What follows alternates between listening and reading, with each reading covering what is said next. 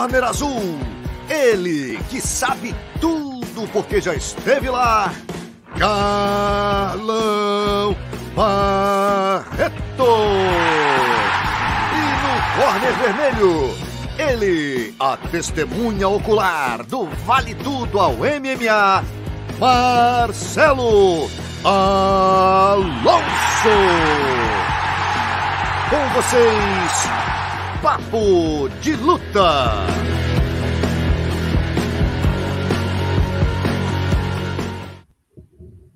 Boa noite, galera. 26 edição do nosso Papo de Luta entrando no ar. Hoje um programa recheadíssimo. Eita, semana cheia de eventos. Passada e a próxima. Vamos falar sobre todos eles aqui com vocês hoje. Não é isso, Carlão? Exatamente, Alonso. Muito boa noite. Mais um Papo de Luta, nosso papo de segunda-feira. A resenha aqui que todo mundo espera, né? falando sobre os acontecimentos do mundo da luta. Vamos bater muito papo aqui, tem muito evento, né? A porradaria rolou durante essa semana, esse final de semana. Mas, ó, só para vocês terem uma noção do que vocês vão assistir a gente daqui a pouco. UFC Costa versus Vettori, né? Evento principal do último sábado, sete brazucas em ação. UFC 267 com duas disputas de cinturão no próximo sábado, com seis brasileiros no card, Glover e Ian Borrovic fazendo a luta principal. Glory Collision 3, né, que teve aí o Rico Hanhoven lá defendendo o cinturão dos pesados. Vamos falar do Bellator 269, provavelmente a despedida do Fedor com vitória. Finais da PFL, onde a gente tem aí três brasileiros disputando, cada um deles um milhão de dólares. Abu Dhabi Grand Slam, Carlão vai trazer as novidades aí do mundo do jiu-jitsu para gente. E também o retorno do lendário Gordon Ryan, né, que chegou a ameaçar a aposentadoria, voltou aí em grande estilo, finalizando o oponente quatro vezes na mesma luta. A gente vai falar sobre tudo isso hoje, como sempre agradecendo nossos patrocinadores, nossos parceiros, Venom, que hoje inclusive é a fornecedora oficial dos uniformes do UFC. Boni não basta ser bom, o açaí tem que ser Boni. Prime é número um em tatames. Mormai nos tatames e no mar, Bad Boy, a marca pioneira no apoio MMA, e a Safari, sua hora é agora. E vamos começar como não poderia deixar de ser, né, Carlão? Falando desse UFC Borrachinha versus Vettori, falando dessa luta principal que tanta polêmica gerou, mas acabou valendo a pena. Que lutaço, hein, Barreto? Olha que luta, hein? Uma luta espetacular, muitos golpes colocados um coração envolvido, os caras se dedicaram mesmo, se entregaram, melhor colocando, a, a luta, tanto o Borrachinha quanto o Vettori. Olha, um lutão, uma grande luta, uma grande exibição. Os dois atletas estão de parabéns pelo espetáculo que nos forneceram, né? Que nos deram ali, né? O, havia uma dúvida, né, em relação à performance do Borrachinha diante do aumento de peso, o fato dele não bater o peso, se recusar a cortar peso, enfim. E a gente estava em dúvida se ele ia aguentar uma luta de cinco rounds. E ele estava bem, lutou muito bem, conseguiu ali aplicar bons golpes, principalmente os chutes, né? Chutes muito potentes no corpo do, do Vettori, né? O Vettori realmente resistiu de forma é, brava né, a esses chutes poderosos. Outros já tinham ali sucumbido diante da, das, das, das patadas, né? Das caneladas potentes aplicadas pelo Borrachinha. Borrachinha também recebeu muitos golpes, o Vettori mostrou-se não é um cara nocauteador, mas conectou muitos golpes, um volume absurdo de golpes no frontal, na cabeça do Borrachinha. Borrachinha se concentrou mais nas pernas e no corpo. Foi uma grande luta, realmente os dois se entregaram e nos apresentaram realmente um combate de altíssimo nível. É, a curiosidade, Carlão, você falou aí de golpes significativos, né? Essa foi disparada na história do UFC a luta com maior número de golpes significativos. Foram 353 e foi a quarta maior né, do, do, da história do evento. Foi a quarta maior. Dos pesos médios foi disparado a luta com maior número de golpes significativos. Quer dizer, os caras entraram para a história, literalmente. Isso que você falou, acho que é muito importante, Carlão. A semana, né, a gente viu Borrachinha a gente vai falar mais adiante sobre a questão do peso, mas a gente viu o Borrachinha, ele estava meio reticente e tal. Para mim, ali na minha leitura, eu falei: putz, isso é contusão e contusão séria, cara. O Borrachinha tá estranho. disse que não conseguiu bater o peso, tem algo muito estranho aí. Eu realmente estava preocupado como ele ia performar. No primeiro round, ele entrou com olho de tigre, mas eu fiquei meio preocupado quando ele abre a boca ali no primeiro round. Eu falei, será que ele cansou muito músculo para oxigenar? E nada, meu irmão. O quinto round foi o melhor round do Borrachinha, né, cara? É, eu acho que o quinto round, além de ter sido o melhor round dele, também tinha um senso de urgência. Eu acho que ele estava sentindo que estava perdendo a luta. E aí Verdade. eu acho que o senso de urgência fez com que ele, ele fosse mais para cima para tentar definir o combate. A mais que a leitura que ele fez foi que o Vettori, né, o Vettori, como queiram falar, estava uhum. é, já em declínio, né? Começou a cansar ali no último. Normal, ele recebeu muitos golpes no corpo, e esses golpes no corpo vão minando, os body shots vão te minando, vão desgastando o atleta. Consequentemente, isso ele foi sentindo no decorrer do confronto. É, vi uma luta muito equilibrada, uma luta muito dura, mas eu vi o Vettori realmente com o maior número, número de golpes conectados, principalmente na área que causa mais dano, que é a cabeça, né? Ele conectou muitos golpes e trabalhou mais o boxe do que o Borrachinha. O Borrachinha trabalhou muito mais os chutes, usando mais o Muay Thai como arma né, para esse confronto. Foi um grande duelo, né? um grande duelo. Eu acho que o resultado foi justo. É, não vi nada ao contrário. É, talvez o final do Borracha possa ter influenciado a opinião de alguns, mas temos que entender que luta de MMA round a round, performance a performance, passo a passo, cada cinco minutos tem uma análise. Diante disso, eu vi o segundo round do Borrachinha e o quinto round do Borrachinha. Do Borrachinha. Só que no, no segundo round ele recebeu aquela punição. Eu, na verdade, achei que houve um exagero. Tá? É, não que isso fosse mudar ali o rumo da luta, mas é uma, uma, um ponto sempre traz para o atleta um desconforto, que ele tem que correr atrás, que ele tem que fazer por onde. Né? E eu achei que o árbitro foi exagerado. Né? Normalmente se avisa, né, Carlão? Você dá um aviso ao atleta, é, né? Ele, ele falou que avisou, né? Mas eu não vi ele avisar, se avisou ali, me passou desapercebido. Não tá, tava tão intensa a luta que eu não foquei nisso, não percebi essa, essa advertência nele no decorrer da luta. Talvez no intervalo de um round para o outro, ele possa ter falado alguma coisa que passou desapercebido. Mas ele, ele afirmou que tinha avisado. Eu não vi. Então eu não posso nem falar que sim, nem que não. Né? A questão é que eu acho que houve um exagero, talvez uma advertência mais enérgica e posteriormente sim é, a, a, a, retirada do ponto se fosse se ele continuasse fazendo essa ação ilegal.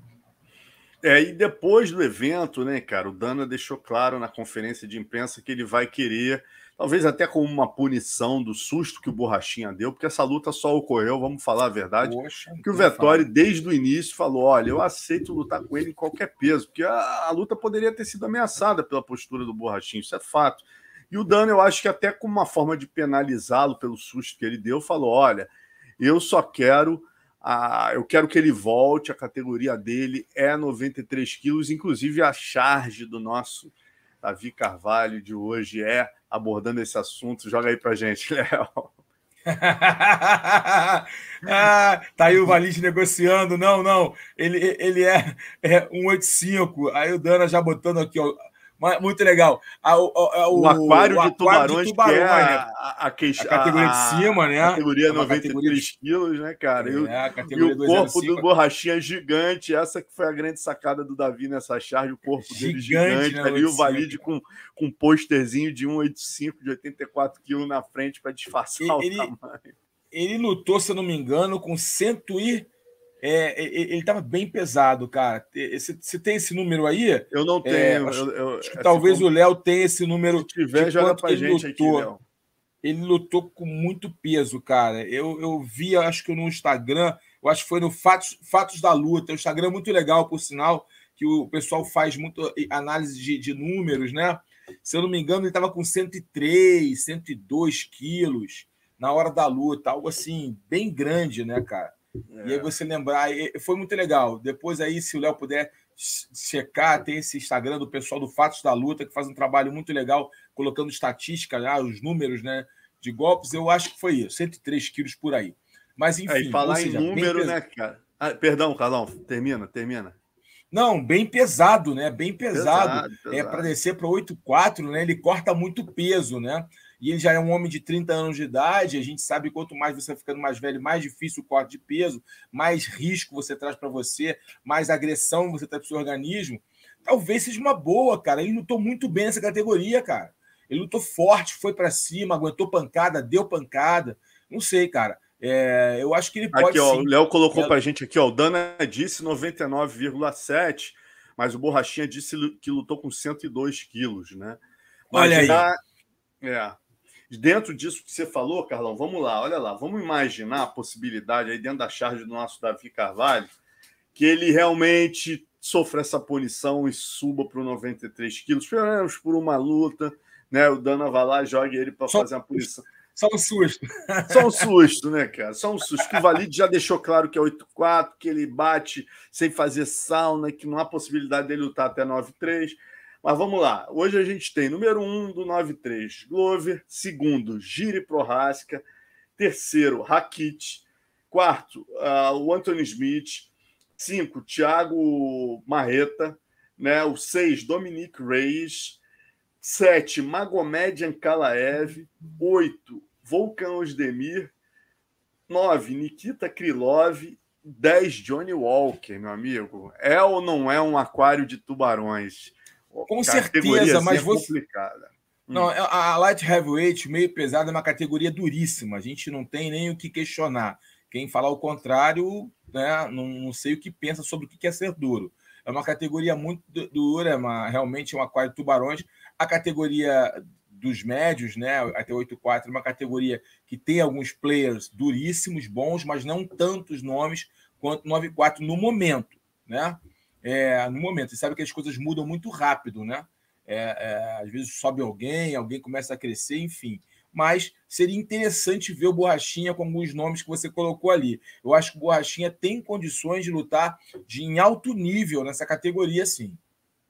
É verdade, mas pensando também, como você falou, abrir aqui agora o ranking dos médios, né? Você tem lutas interessantes também, né? Porque a realidade dele, se é continuar no 8-4, e ele mostrou que, pô, entrega o borrachinha, fácil que faça, ele foi lá e deu cinco rounds de lutaço, né? Você tem aqui também, por exemplo, em sétimo, ele deve cair para quinto. O Paulo Costa está em segundo, ele perdeu para o Marvin Vettori, que era o quinto Marvin Vettori deve chegar em segundo e ele descer para o quinto, acredito eu. Aí você tem em sexto Jack Hermans, luta interessante. Sean Strickland. Interessante. Cara. Sean Strickland, que é um cara que fala pra caramba, faz o é trash brigão, tá boa. Mas eu, né, o Borrachinha é melhor do que ele. É, ele mas, é, eu, mas o, eu falo até em termos de é duro. né? Ah, não, perfeito. Não, eu acho que no 8-4 é que a gente está falando. No 8-4, os nomes que estão ranqueados fazem lutas melhores para o Borrachinha se recuperar e rapidamente voltar ali entre os melhores, entre os top 5 da, da, da, divisão. Isso é claro, por isso estou falando. Um caminho mais tranquilo, se é que eu posso colocar qualquer oponente no UFC de tranquilo, se é que eu posso usar essa palavra, mas um, um caminho mais sem turbulências, sem obstáculos, é 8-4, permanecer 8-4. Lá em cima, o bagulho tá, tá difícil, cara. Qualquer um que você falou ali promove uma luta dura com borrachinha. Né? O Borrachinha pode ganhar muitos nomes que você colocou, sim, pode. Ele tem potencial para tal. Porém, são caras que podem nocauteá-lo. É verdade. Ó, o, até o Pedro Rodrigues está perguntando aqui quem que você acha que seria um nome se ele for lutar no 9-3. A gente falou no 8-4, já o Sean Strickland seria um nome interessante. No 9-3, Carlão, quem você votaria desses caras que eu dei aqui? Ó, Magomed Ankalaev, roubada. Volkan Demir está em oitavo também. Bo oh, não, o Volkan Demir eu gostaria. Tá, ele vai lutar agora. Gostaria. Ele vai lutar agora. O Osdemir, eu acho que ele pega. Eu acho que ele pega. Acho que ele machuca o Osdemir. Eu acho que ele machuca. Ele é mais rápido que o Osdemir. Ele é meio lentão. Eu acho que ele machuca o Osdemir. Acho que ele vence com propriedade, inclusive. Entendeu? Era uma luta boa, mas o Osdemir vai lutar agora, se eu não me engano. É, vai tá lutar agora, sábado. Vai, vai lutar agora é. sábado. É, realmente. Tem o Smith também, né, cara? O Smith. É, olha, o Anton Smith, o Anton Smith, você não pode subestimar esse cara. É. O Borrachinha tem condições de vencê-lo? Tem. Mas não subestime esse cara. Esse cara é um Highlander, cara. Esse cara já vi ele, ele se recuperar de lutas, estavam perdendo. Agora, o Borrachinha é um cara muito agressivo, né? Seria uma luta interessante. Tá aí uma luta interessante que daria para o Borrachinha uma, uma, um, uma, uma moral dentro da organização, porque o Anthony Smith já foi um cara que disputou cinturão, tudo isso, um cara que está sempre nas cabeças ali, e, é, é pedra de tropeço para muita gente. Então seria uma luta interessante, sim. Borrachinha Agora... tem condições, cara, de lutar essa categoria. É, não, tem fisicamente ele é, cara, é do tamanho dos caras, né? Sem dúvida. Agora, é. vale, o... até maior que alguns. Até, até maior que alguns. Exatamente. É. Agora, eu estava conversando com o Rafael, cara, é, o Rafael da Kings MMA no domingo, Rafael né? Cordeiro, ele, grande mestre, Rafael. Ele deixou as portas da Kings MMA abertas aí pro, pro Borrachinha. Tá aí, ó, Kings MMA de portas abertas pro Borrachinha tal. Se ele quiser vir, será muito bem-vindo. Você acha, você com a tua leitura sobre o Borrachinha, Carlão, você acha isso possível? Você acha que ele aceitaria o convite dele ou o perfil dele é mais de continuar lá em Minas, na equipe dele mesmo? É, eu, eu, eu acho que ele quer continuar ali em Minas, onde ele controla o treino. Tá? Eu posso estar falando a maior besteira do mundo, mas é o que me parece que o fato de ele ter um controle sobre o treinamento dele, ficar sempre ali no lugar, no ambiente mais favorável, eu acho que é a tendência dele, o perfil, até pela forma que ele, que ele conduz, que ele fala, que ele se comunica.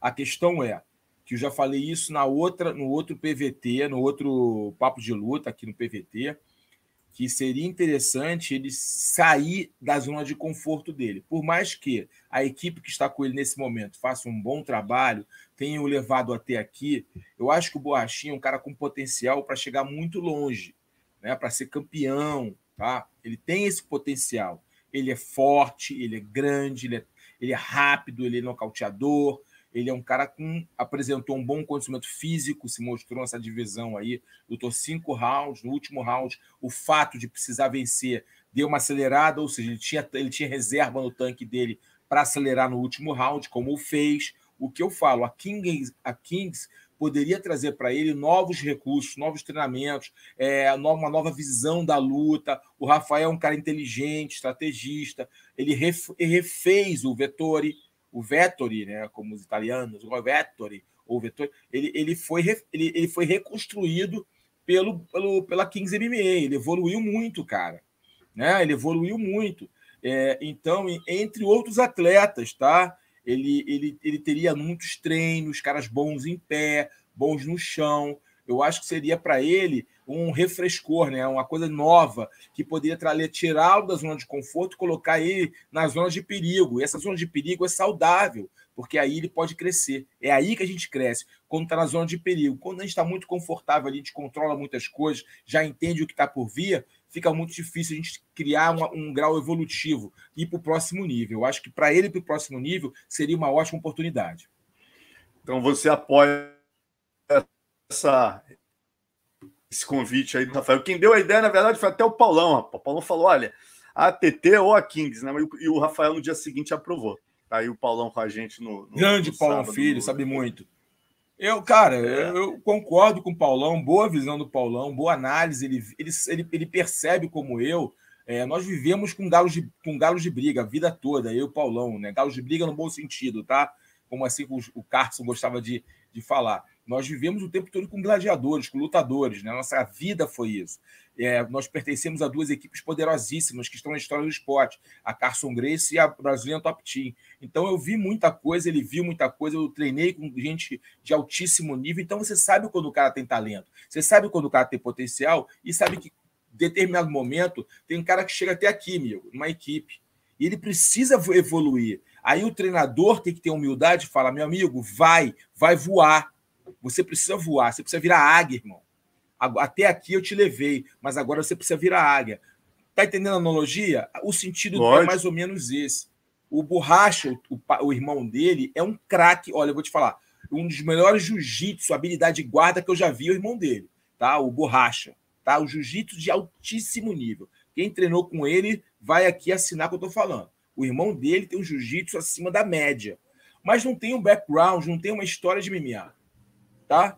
O que isso, isso ajuda esse background, essa história. Você vir de uma academia com muitos lutadores de MMA, que vai te encascorando, vai te. E o Rafael, amigo, pelo amor de Deus, ele foi forjado no fogo, no, no, no ferro, no fogo na chute box. No auge da rivalidade com a Brasil Top Team. Saiu na porrada no IVC, amigo, de mão nua, cabeçada. Entendeu? Quem lutou IVC como eu lutei, Vanderlei lutou, Pelé lutou, Rafael lutou, sabe o que é o IVC, amigo. É, valia tudo mais um pouco. Então, cara, é, eu acho que sim, que o Rafael tem muita bagagem, muito conhecimento acumulado nesses anos todos para ajudar o Borrachinha a chegar no nível mais alto como um atleta que quer ser campeão do UFC. Essa é a minha visão. Maravilha, aí galera, 250 aqui com a gente. Vamos curtir o vídeo, vamos lembrar de curtir aí, ó, o joinha pra gente. Valeu, Bruno Santana, Rui Correia, Kaique Bar Barquete, Lucas Gabriel, Beco Rebelo, Bruno Santana. É isso aí, galera. Vamos participar aqui. E falando também das lutas, pô, Massaranduba, né, rapaz? Massaranduba entregou um lutão. Porra, segunda luta nos pesos meio médios, ele tinha perdido a primeira e agora conseguiu uma vitória, né, Carlão? Pô, cara, eu, eu, vou te falar, cara, eu procuro ser muito imparcial, viu, Alonso? Até mesmo pelo, pelo lugar que nós estamos aqui como comentaristas, precisamos ser, né? Até quando eu vejo a luta, para não, não, não ter uma pontuação emocional, né? porque eu vejo luta pontuando como fosse um juiz. Então eu, eu, procuro não ser emocional, mas eu não consigo não ser emocional com uma saranduba, cara. Eu tenho que confessar isso, eu não consigo não ser emocional. Eu torço, a minha esposa fica assim, tá maluco? Eu grito, tem alguns lutadores que eu não consigo não ser emocional. E o Massaranduba é um desses, eu torço muito por ele. Eu acho que o que ele fez no final ali, que garantiu a vitória, já era para ele ter feito desde o início, cara. Simplesmente assim entendeu? O caminho era aquele e ele só acordou no final, mas ainda, mas ainda bem que os juízes entenderam que ele performou mais do que seu adversário e conseguiu a vitória. Maravilha. E, pô, Gregory Robocop é outro que também não tem como, né, Carlão? Você falando de imparcialidade. Pô, difícil. Depois daquela história bonita que você já contou aqui no PVT várias é, vezes, né? Que, pô, é quando é você cara. perdeu, ele era uma criancinha que chorou, né, cara? Conta essa história pra galera de novo. É, cara, foi lutando pelo cinturão do, do Jungle Fight, né? Na verdade, eu era o campeão, estava lutando com o Vladimir Machuchenko.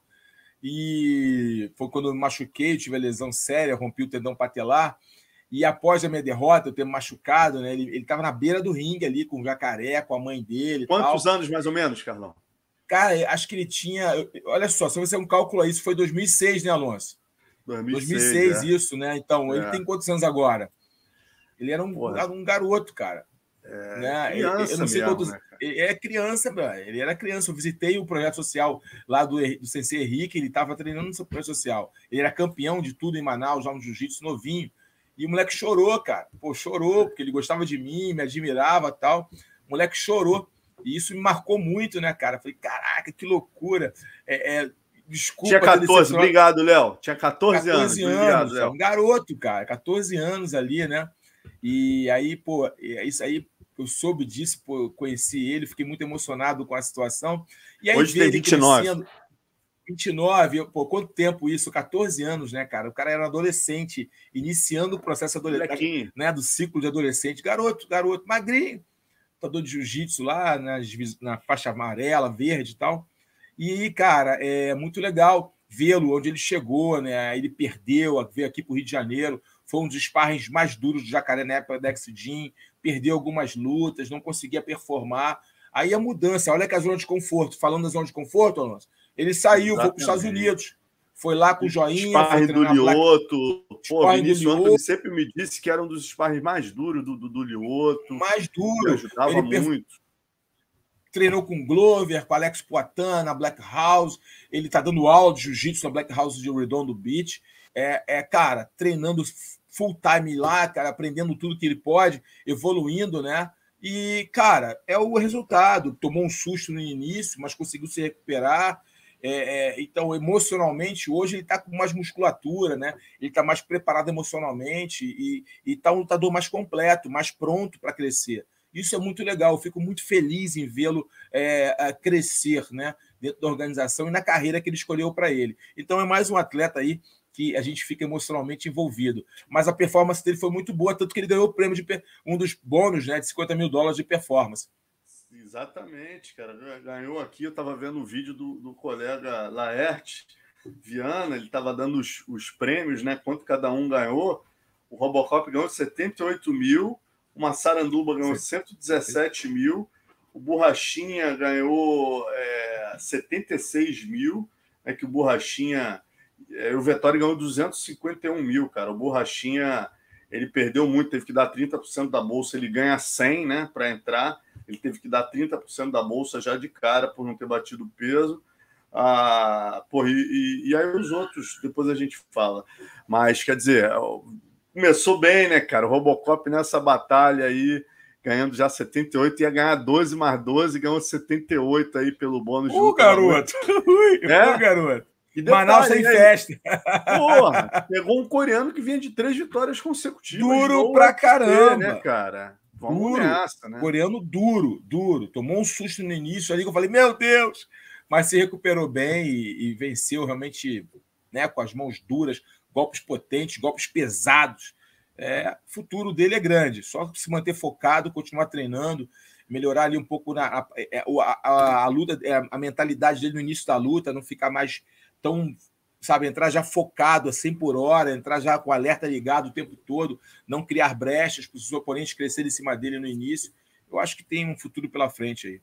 29 Maravilha. anos, ainda tem uma, uma estrada para crescer. Agora vamos mais rapidinho aqui, vamos dar uma rápida aqui para a galera. Né, a Tabata Rich, que a Baby Shark, né, que depois de perder na estreia para a francesa Manu Fioró, venceu aí na decisão a Maria Oliveira da PRVT, que havia perdido para Marina Rodrigues em 2018 no Dana White. Um contender, né? Mais uma chance, né? É, foi uma luta equilibrada, eu acho que foi justo o resultado. Uh, sinceramente, as duas entregaram o que podiam, mas não foi, não foi uma luta que me impressionou. Mas o resultado foi bem justo. E aí a gente teve também o Daniel Miojo, que eu te confesso, Carlão, exatamente nessa, a gente não estava comentando, eu fico mais à vontade aí, né, para torcer um pouco. E, pô, cara, o Daniel Miojo, depois que eu li a história desse cara, trazida pelo colega Marcelo Baroni do Combate.com, eu te confesso que eu torci muito, cara. O cara, meu irmão, o cara, pô, fazia caixão, largou tudo, pediu para empregadora para sair, ela deu uma rescisão de 50 reais para ele, ele comprou tudo em miojo, foi morar na academia do Alex Cowboy, né?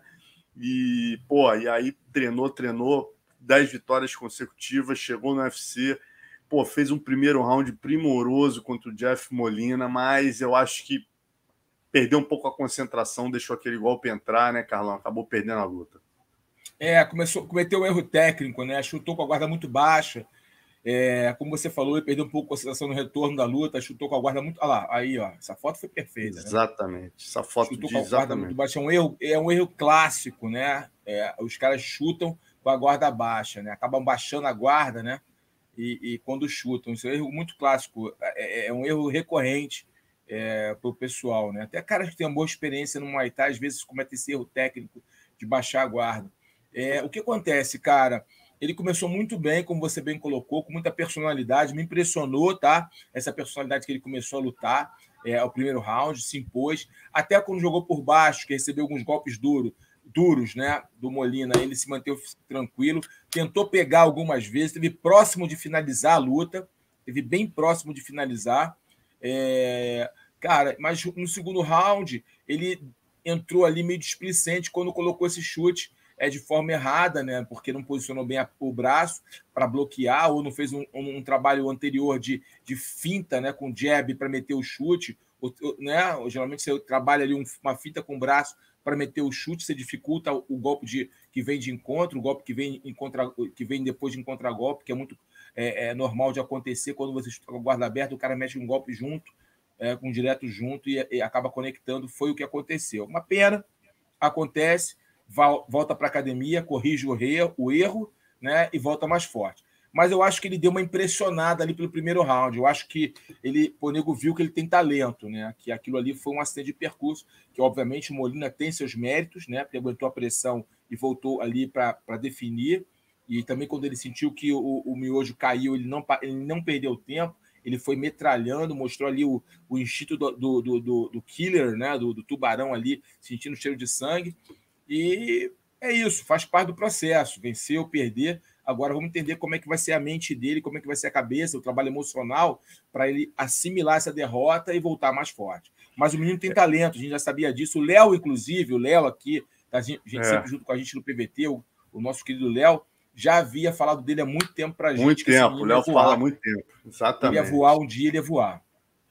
É isso. E, e outra também que teve uma infelicidade foi a Livinha Souza, né? Que perdeu da Randa Marcos. Livinha é, vinha, começou bem na UFC, né? Aí sofreu uma derrota para Amanda Lemos. É, aí pegou a Randa, que é uma atleta, carne de pescoço, né? Vinha de cinco derrotas, mas as derrotas sempre ranhidas ali. Ela sempre entrega lutaduras, né? E, e a Livinha parece até que falou em se aposentar depois. Acho que não é por aí, né, Carlão? Livinha é um talento, a menina, com certeza natural se abalar, né? Mas é hora de levantar a cabeça e seguir o caminho, né? É, Alonso, é toda tudo que o lutador fala após uma derrota é muito emocional, né? Eu já falei que ia me aposentar e, né, durante, ah, eu perdi uma luta, tava mal de cabeça, falei, pô, nunca mais vou lutar, chega para mim, tá bom. Deu, deu três, quatro, cinco meses de descanso, quando voltei, voltei mais forte, né? É, voltei com mais desejo. Enfim, é muito relativo isso. Ela tem que saber, aí é ela com ela mesmo, né? Não tem como é nós falarmos, volta, você ainda tem é, garrafas para vender, você é uma boa lutadora, não tem como falar. É ela com a Se ela já estava com esse desejo de se aposentar antes da luta, independente do resultado, já é um processo dela, de maturidade, de falar que já estou bem, o corpo tá, de repente já não está respondendo da forma que respondia, ou ela está com outra, com plano B, né? Aí, ou seja, o plano B já está querendo fazer outras coisas da vida, tem que respeitar a opinião e o desejo dela. Agora, se for uma resposta, se foi um, algo que ela falou logo após pela emoção da derrota, né, a emoção que a derrota nos traz, é, é a gente tem que esperar um pouco. Ela pensar, é refletir, baixar a poeira, se ela continuar com a posição de se aposentar, que ela seja feliz nas escolhas dela. Se ela quiser voltar, acho que ela tem ainda é, possibilidade dentro do UFC. É isso. Agradecer aqui ao colega Diego Ribas, Diegão da Asia Fight, que a gente sempre usa os links aqui. Para mim, um dos principais veículos hoje de comunicação do MMA do mundo, MMA Fighting, Asia Fight, Combate.com.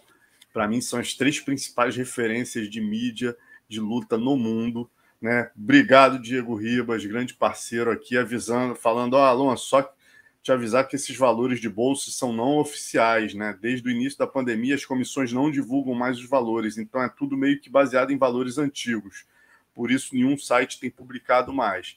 Mas a gente está mais ou menos trazendo uma noção aí em cima do vídeo do colega, outro que tem feito um trabalho maravilhoso aí, o Laerte Viana. Né, Até acho, inclusive, valores... que o. Hum, Desculpa, sim. Alonso. Até Por acho favor. que o, o, o Vettori, né? O Vettori, ele ganhou mais, bem mais do que isso por ter aceitado. É, 200, 251 mil, segundo o. É, eu acho que isso aí é em cima das bolsas dele, né? E, de, e do prêmio de performance. Patrocinador, né? é, o patrocinador é, do evento. Ter, eu acho que ele deve ter ganho um bônus aí por fora bem legal. Com certeza, por aceitar, né, cara, se manter. Salvou, salvou o evento. Salvou e merecidíssimo, né? A gente já vai falar mais disso. E também a gente teve aí nessa semana, no sábado, Delator 269 com a luta que a gente abordou na semana passada, que pode ser a luta de despedida do Fedor contra o Timothy Johnson, né, Carlão? E como a gente esperava, mesmo aos 45 anos aí, porra, Fedor lutando na VTB Arena, em casa, em Moscou, porra, não teve jeito, né? Nocauteou no primeiro round. É, muito legal, né, cara? Pô, acho que agora ele pode encerrar aí com um nocaute. Vai ser, são duas vitórias consecutivas, né? no final de carreira. Ele ganhou do Quinton Rampage Jackson e agora do, do Johnson, do Timothy Johnson, por nocaute rápido, né? mostrou ali a, a, velocidade de seus braços ainda. É, cara, é uma lenda, cara. É difícil até você falar do Fedor, né, cara? Eu, eu sou suspeito para falar. O cara é diferente, o imperador. o cara é sensacional. Eu torci muito por essa vitória.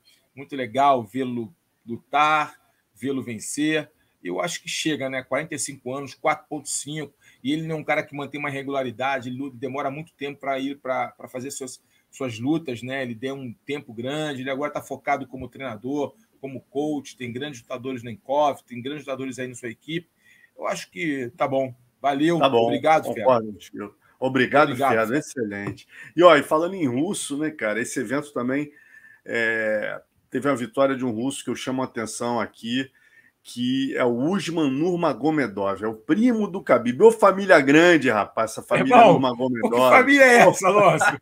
Porra, o cara é uma pequena, Alonso. Que família você é olha e fala, tá bom, aí aparece outro. Porra, o cara foi lembrado até, cara, eu fiz uma live com o Patrick, eu falei, pô, Patrick, pô, é, você acha que o Magui se cria na, na categoria dos leves? Você vê outros lutadores além de você para dar dura nele, ele, porra, cara, esse primo do Khabib, o Usman Nurmagomedov, ele não passa nem pensando por ele.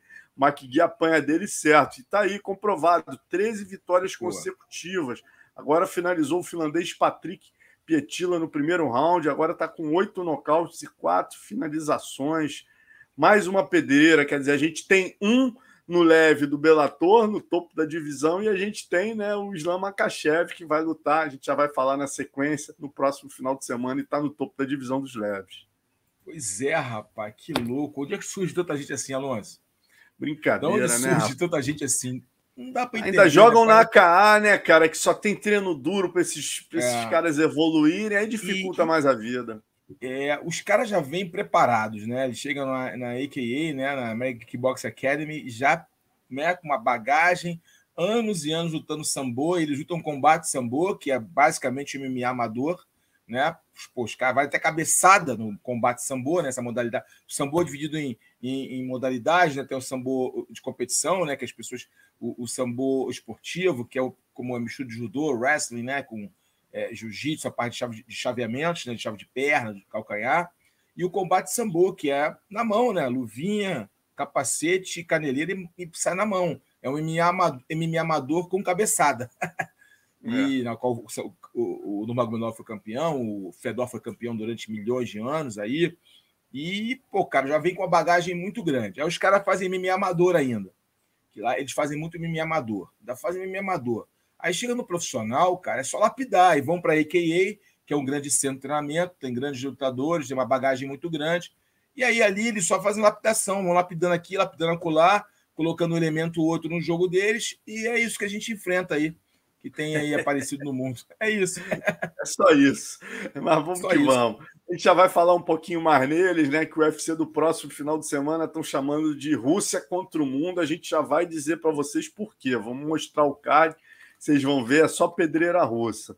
Mas antes disso, vamos falar aqui também é, do pô, PFL, quarta-feira agora, tão aguardada, final da PFL, as finais dos Grand Prix da PFL, né? E a gente, como esperado, temos aí três brasileiros disputando, cara de sapato, disputando a final do meio pesado com Martin Hamlet, norueguês, né?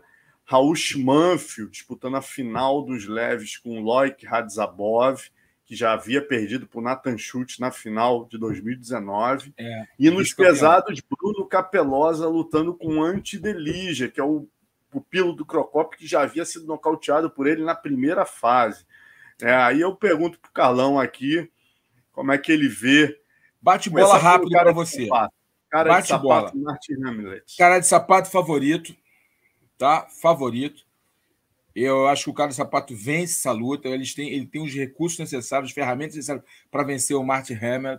Tá? Não estou menosprezando o Martin, não, mas eu acho que o cara de sapato já tem a maturidade técnica e entendimento de luta por tudo que ele já passou e, e, e um jiu-jitsu diferenciado. Eu acho que o cara de sapato vence essa luta e ganha um milhão. O Rausch Manfield, é, é, ele entra como azarão, mas o Rausch é um garoto determinado o, o Rausch é um menino trabalhador, o Rausch é um menino resiliente, ele pode surpreender o Radzabov, que é mais veterano, já teve uma final, perdeu para o Nathan, é, é, mas o Radzabov é um cara bem completo, um cara perigoso, resistente, sabe lutar lutas longas, né? um cara que sabe lutar, jogar com a regra, tem pressão, tem domínio posicional, controla bem a luta, mas o Rausch, a gente tem que entender que esse menino é muito duro, tá? É muito duro, é muito duro. E, e ele é resiliente, tá? Ô, Luciano Olha... Macarrão, eu estarei lá, vamos ser campeões. Grande Isso, Macarrão. Grande, grande treinador um de Muay Thai. treinadores lá, parceiro da, do Catel, treinador de Muay Thai. É. Grande Macarrão. É, cara, o Rausch é um menino muito resistente, tá? E é um cara que pode surpreender, tá? Ele, mas ele entra como azarão, a gente não pode negar isso. E o Bruno Capelosa, cara, para mim, é a revelação desse, de todos, se você pensar, de todas as categorias, esse cara é a revelação, um cara que se reinventou, o Bruno, se reinventou, está confiante, realmente já bateu no Delija, já bateu nele. Eu acho que se manter o mesmo ritmo, a mesma pressão, vai bater de novo. Tá? Eu acho o Capelosa, Capelosa é a revelação do evento até aqui, o cara que mais me impressionou pela determinação, pela, pela personalidade, pela imposição de jogo. é, pela confiança nos seus punhos. Então, o Capelosa é o favorito. E então, nesse confronto aqui que você colocou dos brasileiros, os dois, cara de sapato e o Capelosa, são os favoritos. O Rausch entra como azarão, mas é um cara que entrega a luta e pode surpreender, pode vencer. E, e nos brasileiros, é essa a minha análise desses, desses três confrontos. E vamos lá, para o Pena. Muvlid Kabulaev, 18-0. Outro russo, outra pedreira. Kabulaev, Kabulaev é. favorito. Chris Wade é duro. Wade. Chris é durinho. O Wade é bom lutador, tá? É durinho, tem qualidade técnica, mas o Kabulaev vai vencer esse confronto. E aí a gente tem Rei Cooper segundo contra o Magomed Kerimov. Aí eu vou, aí eu vou, aí é o seguinte, cara, uma luta realmente equilibrada. Eu acho que o Kerimov até tem um pequeno favoritismo aí, pode ser, tem até mas eu gosto do Rei Cooper, eu acho que ele tá bem, cara. Não sei, cara, eu tô achando que o Rei Cooper tá. Quando eu vejo ele lutar, eu vejo aquela hora do cara que, sabe, ele deu um mole ali numa, numa luta, ele deu um mole, parece que descolo... né, ele desconectou, mas, sabe, é... favorito é o, é o, Kerimov, é o favorito, mas eu acho que eu acho que, pessoalmente, que o Rei Cooper vai surpreender e vai ganhar. E a cara, eu nem te perguntar, ah, a gente falou ah, tá. cara guardado. Nossa, é difícil jogar contra a Kyla. Você vê na Taylor guardado lutar. Eu vi, é. eu vi ela lutar as lutas dela no, no, no, no PFL e algumas lutas anteriores. A guardado é uma lutadora entrou ali, vou ser sincero, porque a brasileira perdeu oportunidade, é. vamos ser sinceros. Ela entrou, ela só está aqui porque a brasileira deu oportunidade para ela. É, a Kyla é muito superior. Eu acho que a Kyla só perde para ela se entrar de, de salto alto, de entrar ali meio que já ganhei, e aí ela pode ser surpreendida. Mas a Kyla é uma lutadora acima da média, Alonso. É, Fisicamente, mentalmente. E campeã é... olímpica, né, cara? Cara, ela tem um lastro físico, né? A atleta olímpica é outra coisa, gente. Não tem como comparar fisicamente o lastro de um atleta olímpico. Os caras têm um nível de treinamento acima da média do pessoal entendeu? Então a Kyla é uma é uma é, é programada para vencer. Eu, a Kyla vai vencer, vai ganhar mais um milhão, acho que vão ser dois milhões agora, né? Ela ganhou a, a outra. Já ganhou o último, vai ser o segundo milhão. o último, né? dois, segundo milhão, tá mais que na mão dela.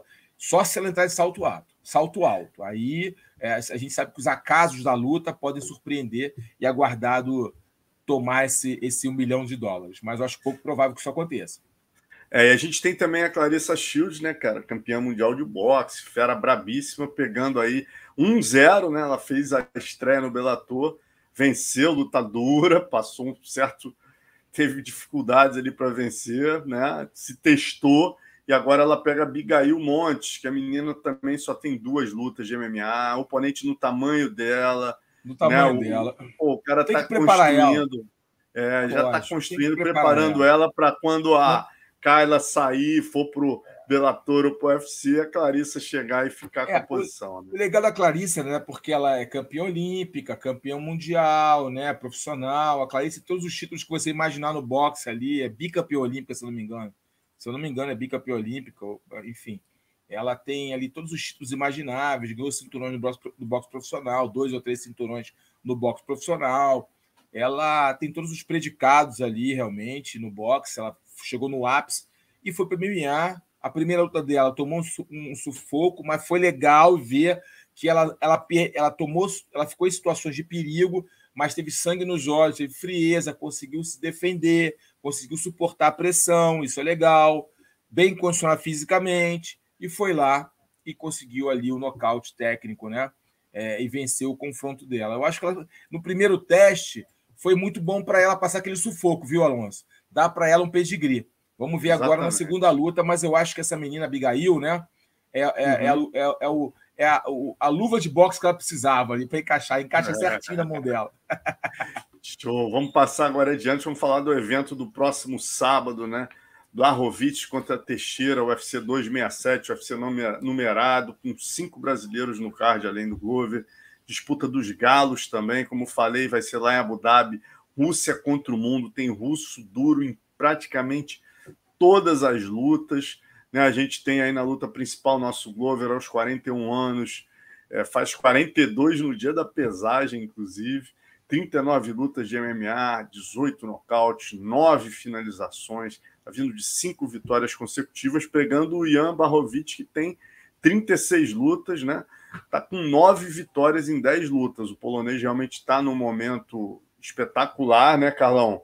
É, como é que você vê essa luta? Quem é o favorito e qual o melhor caminho para o Glover vencer?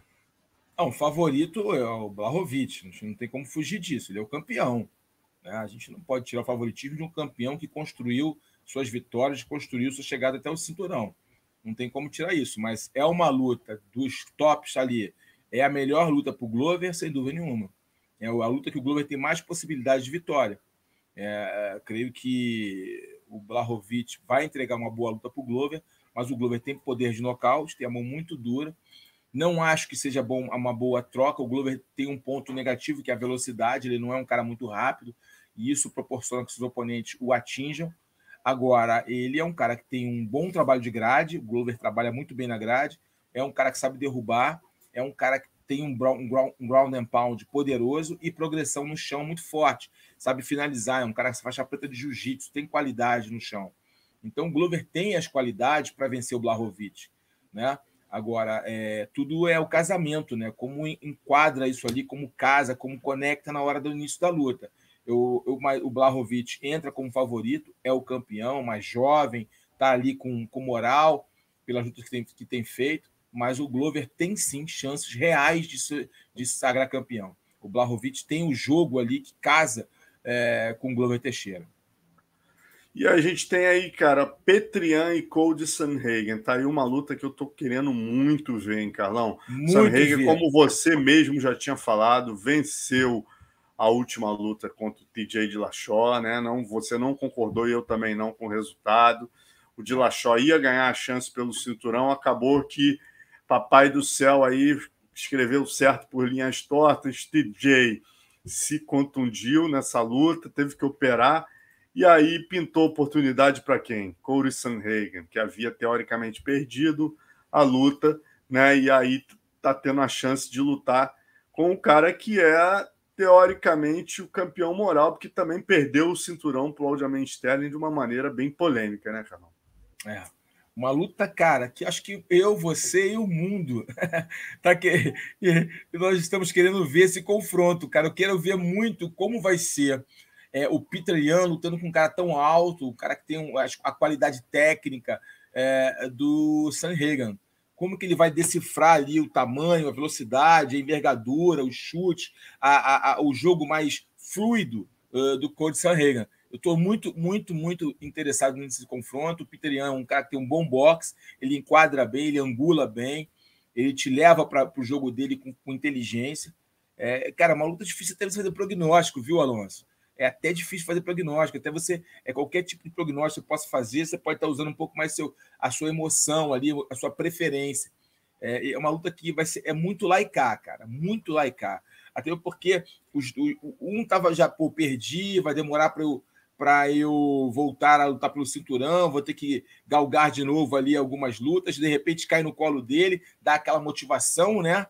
Pô, conseguiu o cinturão, o outro estava frustrado porque perdeu o cinturão numa, num momento atípico, aí o oponente toda hora cancela a luta porque machuca, por isso, por aquilo. Aí dá uma bate uma frustração, aí de repente vem um outro oponente com outro estilo de luta para cima dele. Então, uma luta de incógnitas, né? Uma luta de estratégia, de estudos, de inteligência, tática. É, quem conseguir entrar no jogo do outro ali, quem conseguir se colocar numa posição de vantagem, colocar a primeira, a primeira jogada, pode entrar numa, numa posição de vantagem e vencer o confronto. Mas é uma luta para os amantes da luta, os amantes das artes marciais mistas, ficarem ligados. Que eu acho que, cara, tirando a questão emocional por ser o Glover, tá? Que vai lutar, brasileiro, tá? O cinturão, cara, essa é a luta do evento. É verdade, meu irmão. Lembrando que esse cara, né, o Sam Hagan, uma das lutas que mais me marcou, que para mim foi um, um, um upgrade no cara, foi a luta com o nosso John Lineker, né? Que vai disputar o cinturão aí com o Bibiano no One FC. John Lineker é um cara que parte para dentro, pouca envergadura, agressivo, bate na linha de cintura. Eu achei que ele não fosse aguentar os golpes na linha de cintura do John Lineker, aguentou. movimentação diferenciada. É, você fala muito nisso, né, Carlão? Não, não, adianta o cara ter envergadura, ele tem que saber usar a envergadura e esse cara Exato. sabe usar a envergadura. Sabe usar, sabe usar. Ele coloca os jabs como ninguém e eu tenho para mim que o Petrian talvez tenha um problema com isso, né, cara? Mas o Vai Petrian é, é, é, outro cara que, assim, ele tem a característica ali de ir para dentro o tempo todo. Vamos ver como é que ele lida com isso. É. Né? O que, que o Petrian vai fazer? Ele vai se antecipar para justamente cortar essa vantagem né, da envergadura. Então, ele vai buscar ficar dentro o tempo todo para o Sanhagen ter que correr você tem que andar e vai se desgastando. E quando você chuta andando, né? Você chuta golpeando, você perde o perde a velocidade, o encaixe perfeito. O golpe vai entrar, vai ser desferido, mas você não tem o equilíbrio para que o chute ou o soco entre com toda a sua potência, né? Então, isso é um ponto importante sinalizado, né? O, o, o Petrian vai querer angular e ir para dentro do, do, do, do para o Code andar para trás e ficar tentando circular. E os golpes dele não entrar com toda a potência. E aí é mexer a cabeça, se aproximar, bater corpo, cabeça. É, é, é, cara, vai ser uma luta interessante. Vai ser um duelo de estratégia. você acha que estrategicamente, é uma... taticamente falando, o que o Hooker vai fazer com o Makachev vai ser parecido com o que o Corey Sanhagen vai tentar fazer com o Petrian? Ah, é, com certeza. Vai ter que ser mais ou menos parecido. Cada, né, devido às proporções, mas vai ser mais ou menos a mesma mesmo tipo de leitura de luta que ele vai fazer. É, com uma, mais, mais só com uma outra coisa. O Makachev, apesar de, de, de ser um cara de derrubar, né? Tá abusadinho na luta em pé também, gente. Não, não, não acha que o Makachev não é bom na luta em pé, não, que ele só agarra aqui vai ser surpreendido. Ele tem um kickbox. O Petrian, é, ele boxeia mais, né, do que outra coisa. Então, é o que acontece o, o, o Hooker vai ter que caminhar muito, bater e sair, tal, aproximar. E, mas, sabe, é uma luta difícil para o Hooker, tá? O Hooker é bom, tem habilidade, tem qualidade, sabe trocar, sabe trocar, mas o Makachev é um cara que te, que te traz, cara, é, é muitas é, dúvidas, muitas perguntas, como é, o Makachev não, não só pergunta uma coisa, é, é a luta agarrada, ele sabe trocar ele tem kickbox, ele sabe trocar, ele sabe se posicionar, tem tamanho. Exatamente. É, é, é, é cara, o Makachev é osso duro de roer, velho. É. Esse cara é osso duro de roer. Eu, eu, eu tive que mudar minha, minha, minha mentalidade em cima dele e olhar as lutas dele. Eu tinha assim, ah, esse cara não é o no Magomedov. Eu colocasse, pelo amor de Deus. Ele é duro, mas tipo assim, eu tive que mudar minha visão em relação a ele, porque eu comecei a analisar ele taticamente, estrategicamente, botar ali a luta dele, parar, voltar, ver como ele caminha, ver como ele anda, como ele recebe golpe, como ele responde. Ele é diferente. Esse cara é duro, gente. Eu acho que o Hooker vai ser surpre... vai, vai perder essa luta. E Amanda Ribas e Virna Jandiroba, uma luta que a gente, pô, mais uma luta entre brasileiras. Aí, né? pô, mais uma luta. Hoje tá difícil para mim, hein, brother? Caraca, mais uma luta emocional para mim, cara. Vou te falar, meu irmão, que luta chata de ver. Cara, e, e, eu sou fã, assim, da, da Virna, sabe? Porque ela é uma guerreira, tá bom? Ela é uma guerreira, trabalhadora, casca grossa, sabe? Cara, e a Mandinha, eu tenho uma relação muito próxima da Mandinha, né, cara? É... Pô, Você é o tem... cara, quem não sabe, é... galera, o Carlão é, é o cara que fez o evento amador, que lançou a Amanda, e não só lançou, como insistiu, falou: oh, você tem que lutar, você tem potencial. Ela, ela era é. judoca ainda, estava no é. judô. O Carlão não só pediu, como insistiu para ela lutar. Mandei ela para América Top Team, liguei pro, liguei pro Kona. foi campeão Kona... mundial, né, Carlão? É, foi campeão amadora. mundial amadora, amadora. Eu falei pro Kona, Kona, leva ela para aí, Kona. Essa menina tem potencial, ela precisa voar. Aonde ela tá, ela vai chegar até aqui. Aí ela vai voar. E aí o Kona abraçou ela, o Marcelo Ribas, o pai dela, teve a humildade. É importante falar do pai dela, tá? Ele teve a humildade de Pô, ouvir que eu, que eu tinha falar. Porque muitos podiam falar assim: não, ela chegou até aqui comigo. Não, o pai dela foi humilde pra caramba. Falou assim: pô, Carlão, você tem razão. Ela precisa voar, ela precisa ter treinos de alto nível, ela precisa se testar com as melhores. Vou levar para América Top Team. Levou, ele deu o jeito dele lá, arrumou um patrocinador na cidade, lá em Varginha, levou ela lá para América Top Team. E aí, né, ela foi crescendo no evento, está crescendo, tem uma grande, um grande, né, ela tem um grande potencial. É uma luta duríssima, gente. Não vou me negar a dizer isso. Uma luta muito dura. A Virna vai entregar uma luta duríssima para Amanda. Amanda vai ter que estar muito focada, vai ter que esquecer a derrota que ela teve, esquecer as dificuldades que passou. e entregar uma luta de altíssimo nível para a Virna, que a Jandiroba vai entregar para ela uma luta difícil. Vai ser um confronto de duro. As duas têm um chão forte. É, Amanda talvez, Amanda talvez tenha um, na, na, parte em pé tem uma movimentação mais limpa, tá? Mais transpa, mais limpa, mais pura, mais fluida, né? técnica, né? é mais fluida. Ótima palavra por você colocada. A, a Vina tem peso, tem mão, é dura, é forte, tem um chão incisivo. Quando joga por cima, joga de uma forma forte. É, vai ser uma luta muito equilibrada, gente. Uma luta muito dura, que vale a pena ser vista. Acho que as duas vão entregar uma grande luta pra gente. Não se surpreenda se for uma das melhores lutas do card. Poxa, maravilha. Agora vamos seguindo aqui. A gente ainda tem outros brasileiros. Tem Eliseu Capoeira, Alan Nascimento também no card e Ricardo Ramos Carcassinha, que pega o Zubaíra Tukugov, rapaz. O Carcassinha que está treinando agora na time Alfa Meio, né? Ótimo, é um bom lugar para treinar contra russos, né, Carlão? Pô, com certeza. A Team Família tem, tem muita gente boa, muito treino. Tem, tem o, Ryan Faber, que é um cara que lutou muito, com muita experiência. Tem gente do mundo inteiro lá treinando. É, eu acho que é um, foi, foi, uma ótima escolha treinar lá com, com o Pateta, o Ryan Faber e companhia. Bacana. E também temos Eliseu Capoeira, pegando o Benoit Sandenis, né? um francês invicto, aí, bicho duro, rapaz, 8-0. Sete finalizações, isso que eu achei curioso, eu nunca tinha visto nenhuma luta dele.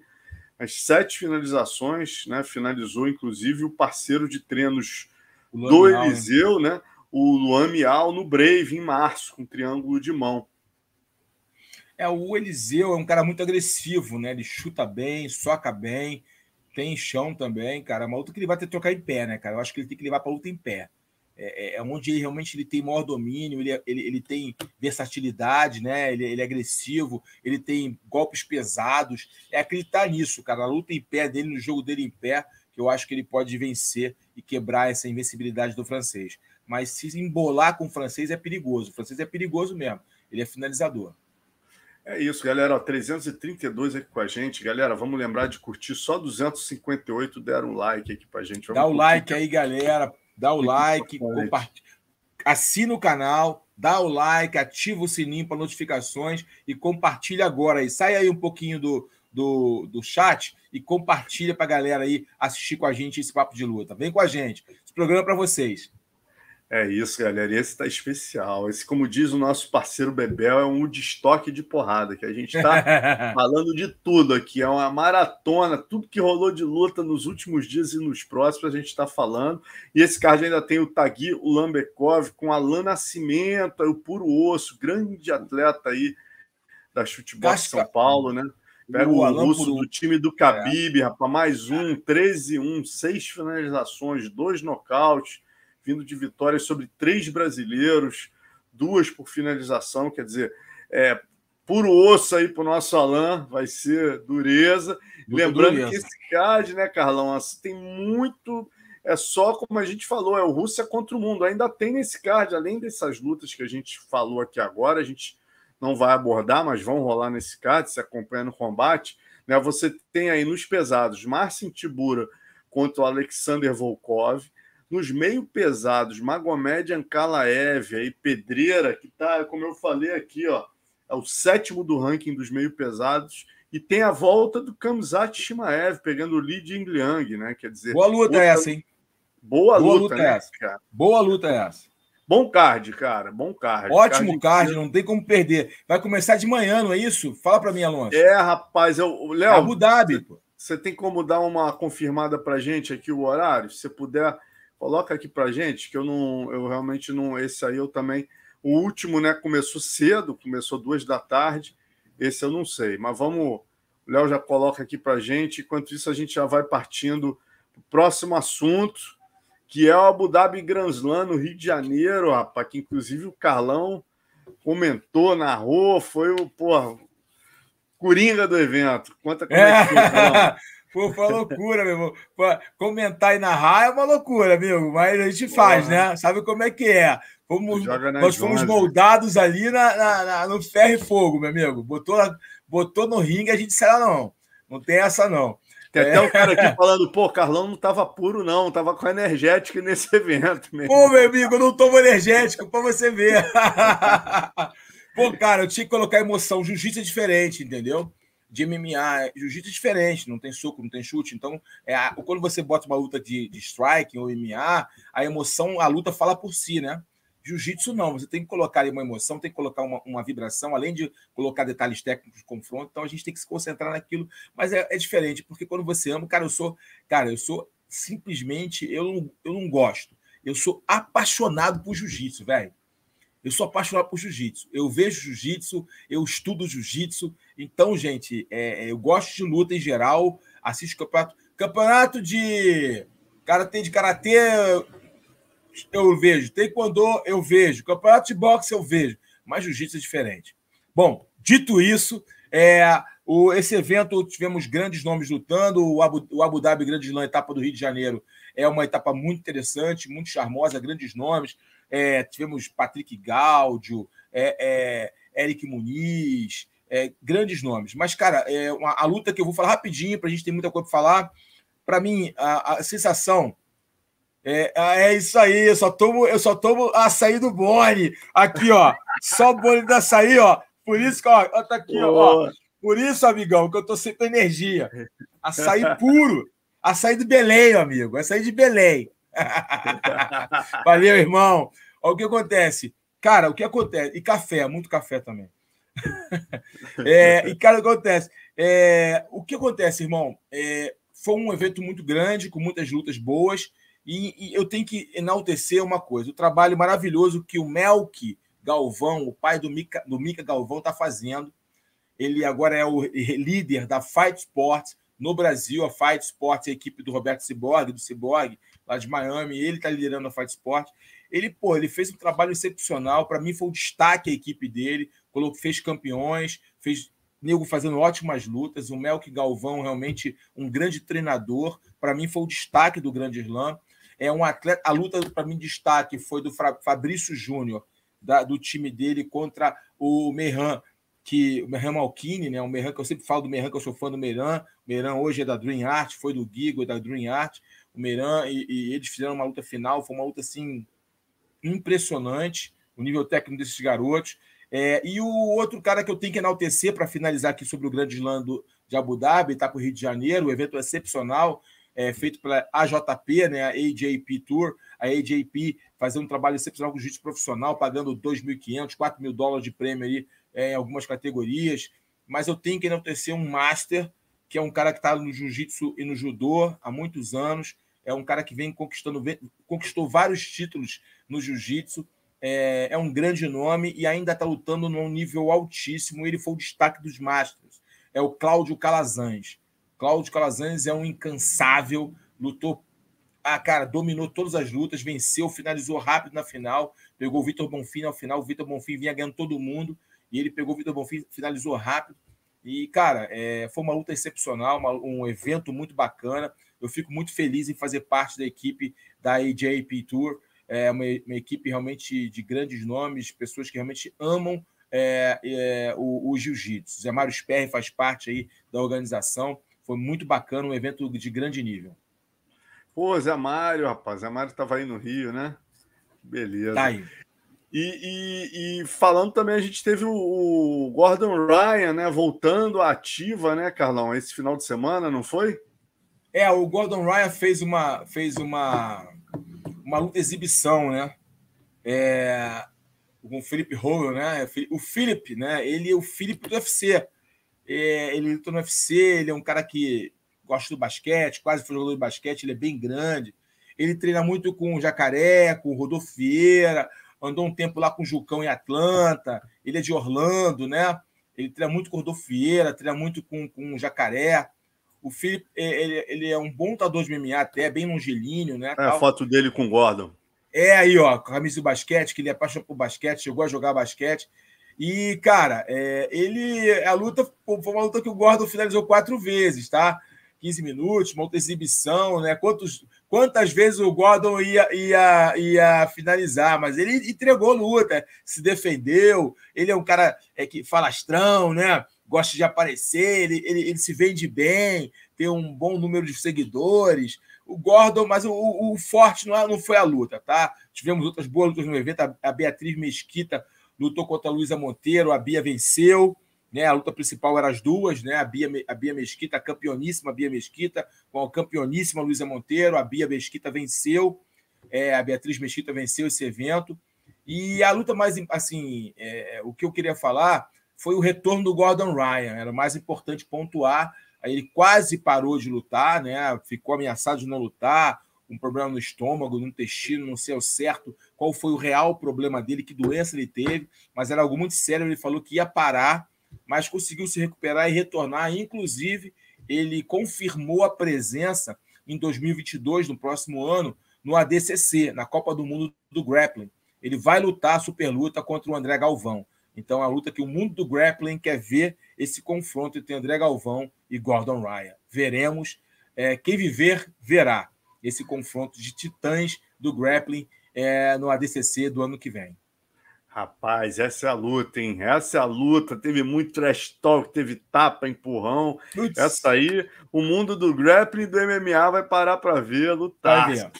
Essa vai ó, aqui, ó, galera com a gente aqui, 297 com a gente. Pô, Bruno Berzag aqui. Vai ter relógio hoje? Não, Bruno. Hoje é, hoje, é pô, só o meu. É só o, o meu, o, o meu e do Alonso, ó. Safari. A hora Safari, é agora. Safari, sua hora é agora. Pô, mas dá uma, um pulo lá na loja da Safari que tem muita coisa legal por um valor bem interessante. Falou? Tem gente aqui, ó. Pô, tem o. o, o... Tem alguém que estava perguntando aqui por não saber que o Rafael tinha saído. É, o Rafael ele teve que fazer uma operação, né? Operou o joelho, tá aí. É. Então ele teve que sair. E aí o Hooker pegou a luta em cima da hora. O motivo foi esse. Bom, vamos seguir aqui. Falamos já do grappling, do jiu-jitsu, e agora a gente passa rapidamente pelo Glory Collision 3, que rolou agora último final de semana lá na Holanda, né? E o Rico Van Hoven, Verhoeven, né, que é o campeão peso pesado, venceu a trilogia contra o marroquino Jamal Ben Sadik, gigante, 2 metros e 5, 123 quilos, substituiu o Overeem, né? O Overeem se contundiu, não pôde participar. O Ben Sadik, que já tinha uma vitória e uma derrota para o atual campeão do Glória, peso pesado, foi lá e pegou a luta, conseguiu aplicar um knockdown aí no Van Hoven no segundo round, né? mas no quarto round aí o campeão se impôs e aí conseguiu o um nocaute aos 56 segundos do quarto round, né? Então, quer dizer, tá aí desde 2015 sem perder o Rico, manteve o cinturão do Glória aí, campeão peso pesado. Pedreira, né, Carlão? Você acha que é o número um, é o melhor atleta do mundo na luta em pé hoje em dia? Ou você acha que o Badahari, que perdeu para ele duas não. vezes, se contundindo no meio da luta, uma no tá braço? Tá ganhando, uma, uma deve estar tá ganhando, uma deve estar tá ganhando. Essa do braço ele está até ganhando. É, cara, o Rico Verhoeven é o melhor do mundo, para mim, peso a peso. Ele é o mais impressionante, que vem aí conquistando várias vitórias, dominante. É, tecnicamente, ele tem um, um, kickboxing bonito, ele tem técnica, ele tem pegada, ele resist, é resistente. É, questionaram né, sua resistência no passado, mas ele mostrou a sua evolução, mostrou que é resistente. E o Rico Verhoeven, para mim, é o cara que é, a, a, ser batido aí no kickboxing. No, no, a gente tem o brasileiro, Lex Poitin, que foi também um dos caras mais tops, mais, nome, mais é, laureados né, no kickboxing, mas o Rico Van Hoven, para mim, é o número um do kickboxing mundial. É, e esse evento também foi marcado pela volta do Gol Kansak, né? Que desde 2015, lenda, lenda também, lenda, um lenda. Campeão dos meio pesados, o cara fez história no evento, estava desde 2015 no MMA, voltou derrotando o inglês James McSooney via KO, né? Leg kicks aí no segundo round. Porra, linda. Eu vi no, eu não vi a luta inteira, mas vi no, no Twitter a cena ele dá duas varetadas, rapaz. Só, machada, só machadada, meu amigo. Machadada, o cara desmorona. Então, porra, parabéns aí ao Gol Kansak. O Glory então, é um ótimo evento. Quem gosta de luta tem que sempre estar ligado no Glory. Glory é um ótimo evento. Sem dúvida alguma. E vamos para o nosso poderoso e casca grossa da é, semana. Car Carlão, manda o casca grossa que eu mando o poderoso. Vai lá, Carlão. Ó, o casca grossa vou, vou dar aqui para duas pessoas, tá? eu vou premiar duas pessoas pelo que eles entregaram. tá? Pelo que eles entregaram. É o Vettori, o Vettori, né? E o Borrachinha, o Paulo Costa. É, os dois entregaram uma grande luta, foram cinco rounds de emoção, cinco rounds de muito golpes conectados. O, o Vettori trabalhando mais a cabeça, mais o boxe, o Borrachinha mais o corpo, os chutes. Os dois se entregaram, fizeram uma ótima luta uma luta realmente vibrante, uma luta realmente que você ficava ligado na, na, tela ali, querendo saber que qualquer momento um poderia nocautear, né? Então foi uma grande luta, os dois entregaram um grande confronto, um grande espetáculo. O Vettori resistiu muito, muitos golpes, resistiu muito. Outros já tinham sucumbido aí diante dos golpes conectados pelo Borrachinha, né? os golpes lançados por ele, golpes pesados. E o Borrachinha foi muito resistente, aguentou muita pressão também, tomou muitos golpes na cabeça e lutou cinco rounds, sendo que o último round ele ainda conseguiu estar bem fisicamente e aquele senso de urgência tomou conta dele, foi para cima, pressionou. O Vettel não queria mais nem mais, estava né? tão cansado que não queria nem mais, mais nada quando acabou a luta, mas foi uma grande luta e merece realmente a menção honrosa para ambos os atletas tanto o Paulo Costa como o Vettori merecem aí o, o, o, título de casca grossas da semana. É, e, e, vai ser, eu acho que um caso único, né? Que a gente vai ter o casca grossa também sendo poderoso, que a gente não pode deixar de dar aqui o título também de poderosaço da semana para o Borrachinha, né? Poxa, Borrachinha, a gente sabe a importância nesse esporte, no atual ponto que a gente chegou de bater o peso, né? E às vezes acontece, a gente sabe, pô, Carlão, muito melhor do que eu, como atleta, sabe a dificuldade que é bater o peso. Eu acompanhando de perto também sei. É, poxa, você teve uma contusão, a gente entende perfeitamente as dificuldades, mas o que incomodou e fez o título do Poderoso foi exatamente a postura como se fosse algo normal. Né? O Borrachinho em nenhum momento pediu desculpa ou se comportou como se fosse algo anormal, e, cara, isso é muito sério Hoje em dia, não bater peso é algo muito sério, né? E, e, inclusive, é importante que se diga, né? Em se tratando do evento principal, você não bater o peso, você poderia ter melado o evento, algo seríssimo, poderia ter gerado, inclusive, a, demissão do Borrachinha. É o fato dele não ter batido o peso, mas o Vettori foi um cara extremamente profissional, aceitou a luta, aceitou fazer a luta na categoria de cima né, e por isso o evento se manteve e merecidíssimo o prêmio de casca grossa do Borrachinho, entregou um lutaço, mas a gente não pode deixar de, de lembrar que, que isso foi uma atitude poderosa, foi uma atitude errada, não bater o peso por uma diferença tão grande, chegar com 98 quilos na semana do evento, você tem que bater 84, né? Mas que bom que ele conseguiu entregar um lutaço, uma luta histórica, bateu o recorde aqui ambos né, de golpes é, é contundentes, 353, quarta é, maior média da história, entrou para a história aí. Então, é o casca grossa poderoso da semana. É, a nossa brincadeira. Certo. Falou tudo. Realmente tem que ser profissional, tem que ter compromisso com o esporte, compromisso com a profissão. Ele, ele, ele não pode repetir esse erro. É, isso só queima o filme dele como profissional. Ainda mais alguém que está querendo renovar o contrato. Exatamente. Né? Importante essa essa e o Dana já deixou isso claro, né? Não é a gente tem que falar, o Dana já falou. E também a gente dá uma menção honrosa aqui, Carlão, que eu, poxa, um evento que eu, cara, tenho gostado muito do trabalho deles. Para mim, é um evento que merece aí pô, todos os louros, tá é, não dá, trazendo é, muita gente nova, né? Mas, cara, SFT 30, vocês merecem essa menção honrosa de poderosidade para botar duas meninas fazendo briga de travesseiro. Vai me desculpar. Não, não. Parabéns à Band por dar espaço MMA. Parabéns à FST, SFT por estar tá abrindo espaço para o nosso esporte, mas não vamos confundir alhos com bugalhos, galera. Ridículo, MMA ridículo. é arte marcial. Você botar ridículo. duas mulheres na Band, TV aberta, para brigar de travesseiro, pelo amor de pastelão, Deus, né, Carlão? Pastelão, pastelão, pastelão, tiro no pé. É, aí acontece, todo o trabalho bacana que eles estão fazendo joga no lixo. Porque fica essa palhaçada. Eu, eu não posso falar outra coisa. Eu sou um cara que respeita todo mundo, respeito as lutas, em respeito à arte marcial, em respeito aos todos os lutadores que dedicam sua vida, todos que, que, pô, que passam muito sacrifício para estar tá lutando. Isso é um absurdo, cara. Isso é falta absurdo. É, é, cara, não tem nem o que falar. Totalmente, isso é palhaçada. É isso. Vamos, vamos agora terminar com das antigas, em homenagem ao nosso amigo, mestre do Carlão, né? Um cara que deu um susto, rapaz, na gente semana passada.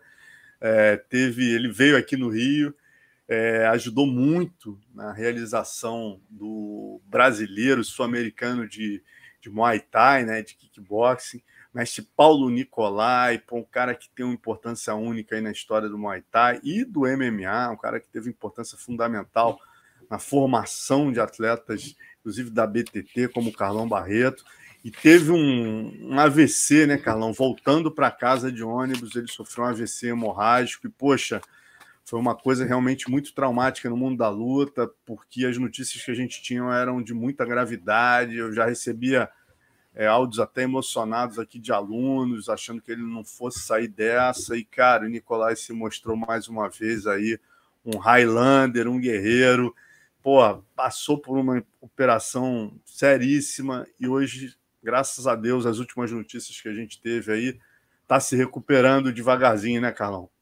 É, exatamente, alunos. Foi uma notícia que chocou a todos nós, né? Alunos, amigos, a comunidade das artes marciais. O Nicolai é um grande treinador, um dos maiores treinadores que eu já vi, um cara estudioso, né? conhece luta como ninguém, é, me ajudou muito na minha reconstrução profissional. É, cara, eu fiquei muito triste, muito chocado. Né? Os alunos dele têm uma equipe muito grande, tinha Nicolai Brasil. E ele teve aqui no Rio, no Rio de Janeiro, até o Bebel, né? Teve muito com ele lá. O Bebel é, representando o Ministério do, Ministério do Cidadania, Secretaria de Esporte, no evento sul-americano de, de Muay Thai, que foi um sucesso, né? E ele foi responsável para alugar os rings, né? para a estrutura do evento. O evento foi um sucesso, evento com seis rings, assim, um negócio de primeiro mundo, né? Realizado aqui no Rio de Janeiro, um evento lindo. Ele foi um dos responsáveis aí pela organização, né? No que tange a parte estrutural. É, e depois, na viagem, o Guilherme Bravo, né? Que é o juiz do UFC, o juiz da Comissão Atlética Brasileira, juiz é, é, que é arbítrio UFC, todo mundo conhece o Guilherme Bravo, né? considerado o maior juiz de MMA do Brasil, um dos melhores do mundo. É, o Guilherme Bravo é projeto de preto do Muay Thai, de Muay Thai do Paulo Nicolai como eu. E o Guilherme Bravo, cara, foi, teve a sagacidade quando o, o mestre chegou lá no Paraná, o mestre ligou para ele e porque foi o Bravo que levou ele na rodoviária para poder retornar. E aí ligou, o, o, o, o Bravo percebeu que ele estava meio desorientado. E como a mãe do Bravo já tinha sofrido um AVC, o Bravo se ligou que poderia ser isso. Né? E o Bravo rapidamente agiu, ligando para a esposa dele: olha, ele não está bem, tem que internar ele, tem que ver isso agora. Aí a esposa dele já pegou ele, já agilizou tudo, e realmente foi na hora certa, no momento certo. Deus usou muito ali o Bravo para que ele tivesse sagacidade ele entrou na hora certa, já, aí já foi medicado, já rapidamente para cirurgia, uma cirurgia muito séria, estava com hemorragia interna, é, um AVC hemorrágico, que geralmente é fatal, mas o cara lutador, né? Conseguiu aí, está conseguindo, na graça de Deus, se recuperar, passou por uma cirurgia, como você bem colocou, Alonso, delicadíssima, de horas de cirurgia, e respondeu rápido, né? A esposa dele tem nos, nos informado através dos áudios que ele está respondendo rápido, está tá estável, está sob observação. Bota tá umas fotinhos dele aí, Léo, enquanto a gente vai falando, tem umas fotinhos dele aí, ó. Aí, aí ó. Ele, ele com o mestre Luiz dele. Alves. Luiz Alves foi o grande amigo dele. Rapaz, isso é. que eu fiquei mais chocado, né? Que o Luiz Alves faleceu no AVC. No AVC. É, ele sofreu um AVC e bateu o carro e não se recuperou. O Luiz Alves, o Nicolai, graças a Deus, conseguiu. Deve ter sido um, um capilar menor, né? Alguma coisa assim. É, alguma coisa. Aí já na BTT, é, né? Com você aqui, ó, Carlão, você aqui à direita, ó, Bebel, é, Murilo. Lutz, Murilo, é, Capichu, uma galera de Zé Mário Sperry, é, Minotauro e Minotouro. Galera boa daqueles tempos bons. Isso aí, aí, já naquela, naquele na, ringuezinho do, que vocês faziam é, galinheiro lá, né, Carlão? É, na academia, é, é, a academia na frente, né? Aqui na frente é. tinha a academia é, de Muay Thai e, e, lá atrás que era de, de MMA. Aí o Murilo aí treinando sob, sob orientação dele, fazendo um treino de, de treino combinado, treino combinado aí a galera que treinava com ele assiduamente, né? Todo mundo treinando, Fábio Holanda, Marcel Ferreira, Rogerinho, Fábio, Fábio Melo, Hudson Rocha, Jucão, Ângelo, olha o Ângelo lá. Ângelo Araújo. Ângelo Araújo, Carlão Santos. E eu cheio de marra aí, ó. Eu cheio de mar pega leve, hoje arrebentando ali como como coach, né? Na, é, fazendo um trabalho excepcional como coach de MMA, o Pega Leve. Todo eu mundo ali... passou pela mão do, do mestre Nicolai. Passa mais uma Todo aí, Léo. Aí, ó.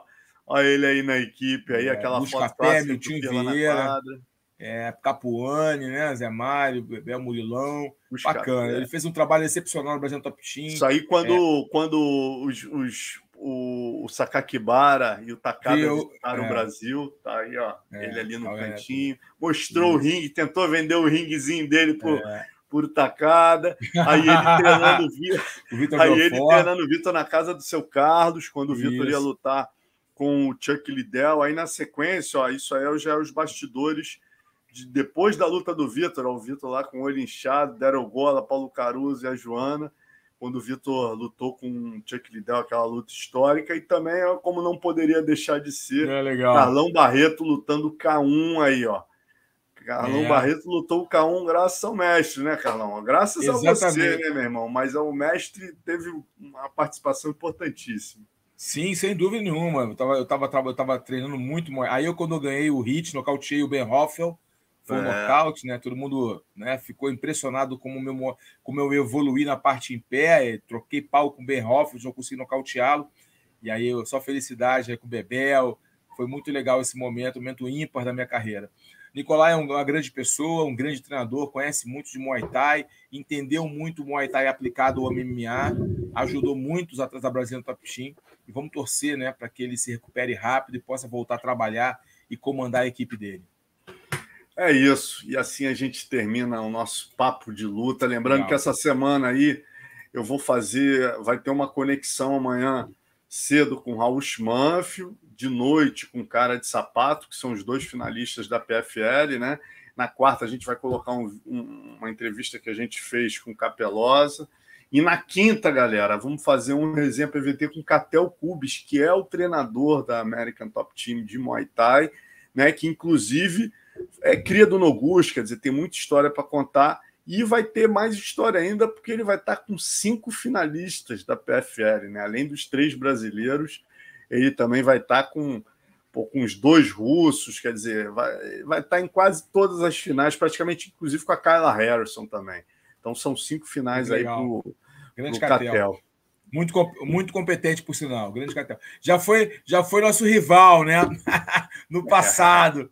Hoje é uma, uma, grande figura, um grande colega de profissão, um cara muito bacana, trabalhador. É, e, tá, e faz, tá fazendo diferença lá na América Top Team. É isso. Então, pô, galera, vamos terminando assim nosso papo de luta. Como sempre, a gente não pode deixar de agradecer, olha aí, ó, nossos patrocinadores, Venom, que hoje, inclusive, é fornecedora dos uniformes do UFC. Boni não basta ser bom, tem que ser Boni o açaí. Prime é número um em tatames, Mormai nos tatames e no mar. Bad Boy, a marca pioneira no apoio ao MMA. E Safari, sua hora é agora. É, agora. é isso, Carlão. É isso, Alonso. Muito obrigado pela presença de todos aí. Continuem ligados na gente. Toda segunda-feira estaremos aqui firmes e fortes no nosso nossa resenha de segunda, no Papo de Luta. É, assine o canal do PVT, que esse canal tem muita informação. O Alonso aí é, é, é, é a testemunha ocular do Vale Tudo MMA, sabe muito. Então, as entrevistas do Alonso são entrevistas maravilhosas. Então, se você curte luta, quer aprender mais, conhecer mais, assina o canal do Portal do Vale Tudo. Até a próxima segunda, gente. Valeu, galera.